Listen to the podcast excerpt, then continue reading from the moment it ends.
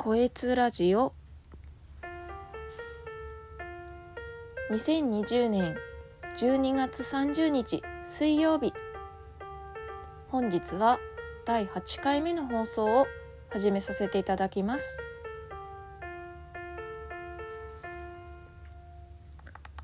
こんにちは。こえつと申します。2020年ももうあと少しですね。皆さんどんな年になりましたか？今年は。今年すごくいろいろありましたよね。もう生活が一変しちゃったって人もいると思うんですけどね。私の家も父親が亡くなったからその辺に関してはね結構いろいろ体験したことないことをあったりとかねいろいろありました。で今回は2020年を振り返るっていう意味合いを込めて過去に私がブログに書いた「これぞ決断2020年に始めたことやめたこと」っていう記事をね読み上げようかなと思っております。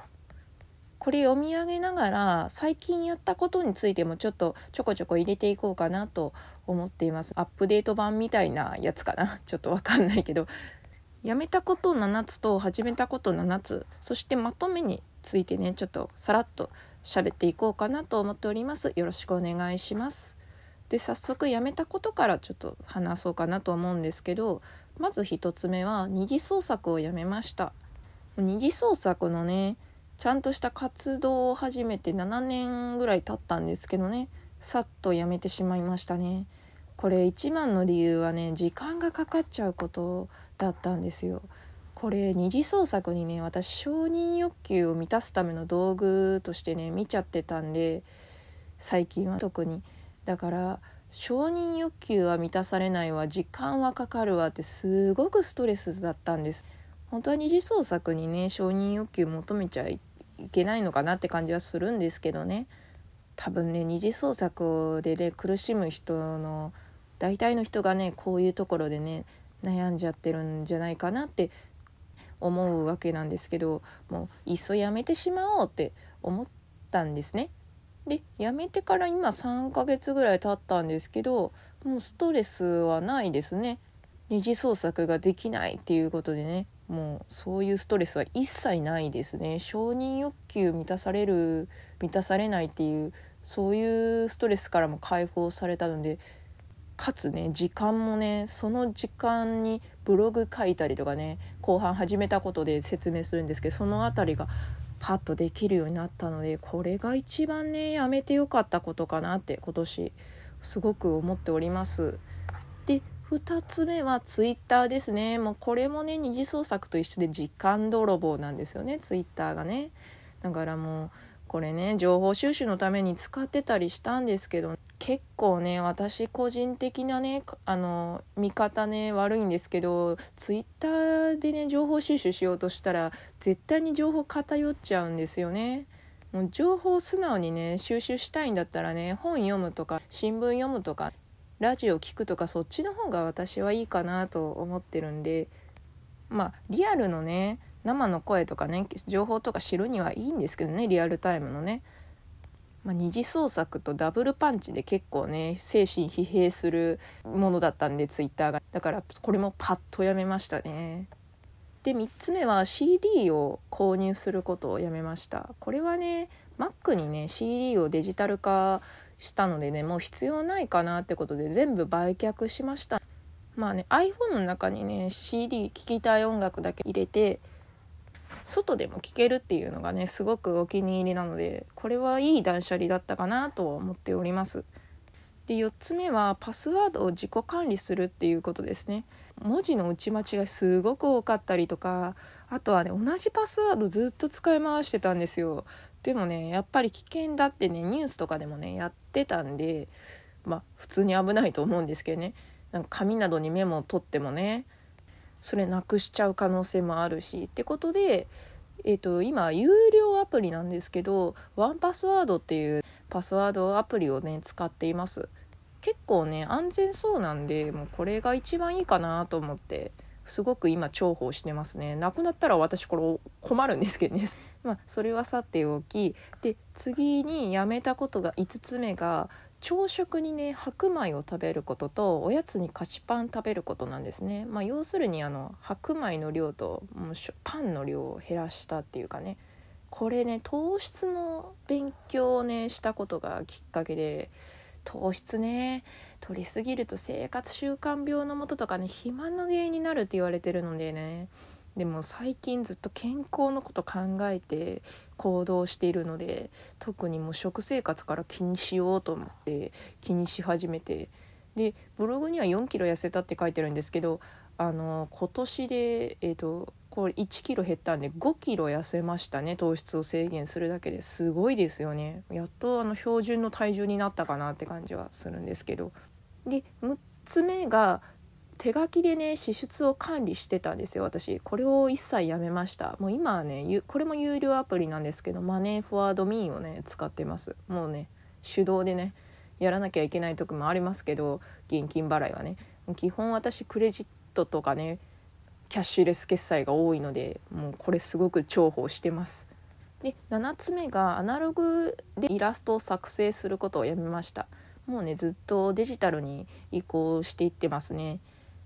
アナログ画材はねもう全部手放しましたね。コピックとかメルカリでったりしましたね,、まあね、結構イラッチというかねなんかせっかちなんだね。乾くの待てないんですよね。その点ねデジタル画材は乾く乾かないとかそんなないからね。あの描きたい時にさっと描けるからそれがすごくお気に入りです。もう基本下書き以外は全部デジタルでやっています。もうそのうち下書きもデジタルになるかなとは思うんですけど。でここまでやめたことバーっと喋っていきました。次は始めたことについて喋ろうと思うんですけどまず1つ目はブログです。こちらはパソコン初心者でねもうどこにどのキーがあるかも分かんない知識ゼロの状態で今年の9月から始めたんですけど今50本近く上げてるのかな？結構飽き性なんですけどねなんか続いてますね。このラジオトークもね週1のペースでね毎週水曜日3時に配信できるようにっていう風にやってるんですけど今のとこ続いてますね。で2つ目は月2冊以上の読書ですね。これはもうほぼ Kindle で読んでます。もうねマーカー引けるとかねすごく便利ですよね。紙の本よりね安く買えるっていうのも私好きですし。でかさばらない場所取らないっていうのもねいいですよね。で3つ目は交通系 IC カードの利用ですね。これほんと便利ですね。私ずっと回数券と切符を使っってきたんですけどねもういちいち改札口行く前にねその券売機とかで、ね、買ったりとかするのねもうあれめんどくさかったんですよね。もうさっとねスムーズに通りたかったんですよ。でね切符よく落としてたんですよ私。なくしちゃうんですよペラペラで。まあそんな20代なかなかいないのかもしれないんですけど。もうスマートイコカになあ今スマートイコカなんですけどスマートイコカにしてからもうねあのスマートフォンのねカバーの中にねもう差し込んだ状態なんで落とすっていうことはまずなくなりましたね、まあ、家計簿アプリのあのマネーフォワードミーと連携できるので残高もねすぐ分かるっていうのもすごくいい点だなと思っております。で4つ目は筋トレですね。もうスクワット上体起こし腕立てを40回ずつこれ朝の習慣として始めています。もうね筋トレいいですよ。もう気持ちが前向きになりますからね。何かいろいろ挑戦してみようっていう気持ちにもなるんでおすすめしたいです。で5つ目はね外出時にラジオを聴くことですね。ラジコっていうアプリでねずっと聞いてたんですけどもう最近はねラジオトークの方が聞く時間長いと思いますね。なんかなかなか面白いですよね。プロのパーソナリティの方じゃなくてもね喋りうまい方とかね話が上手。な方とかねやっぱいますよね。話が上手って一緒だ話が面白い方とかねいますよね。どんぐり FM さんって方がね私最近お気に入りでねよく聞いてるんですけどね。で話戻しますけど、えー、始めたこと6つ目は新聞をね読むことですね。もうこれは今年一番いいことを始めたかなとは思うんですけどね情報収集としては。私神戸新聞を購読してるんですけどもう最近は神戸新聞ネクストあの電子版の方もあの契約することになりました。紙の方でねざっと見出しとかねざっと見て気になったところをご後で iPad でスクショ撮っていくんですよ。で切り抜いてもスクラップみたいにしてでえーと、と後で見直した時に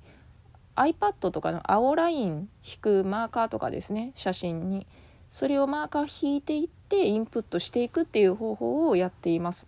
まあブログでもね「寄りにく新聞」っていう記事書くためにこれはやっぱり必要なのでねもうこれからも続けていきたいなとは思っております。で7つ目が楽天経済圏へ移行したことですね。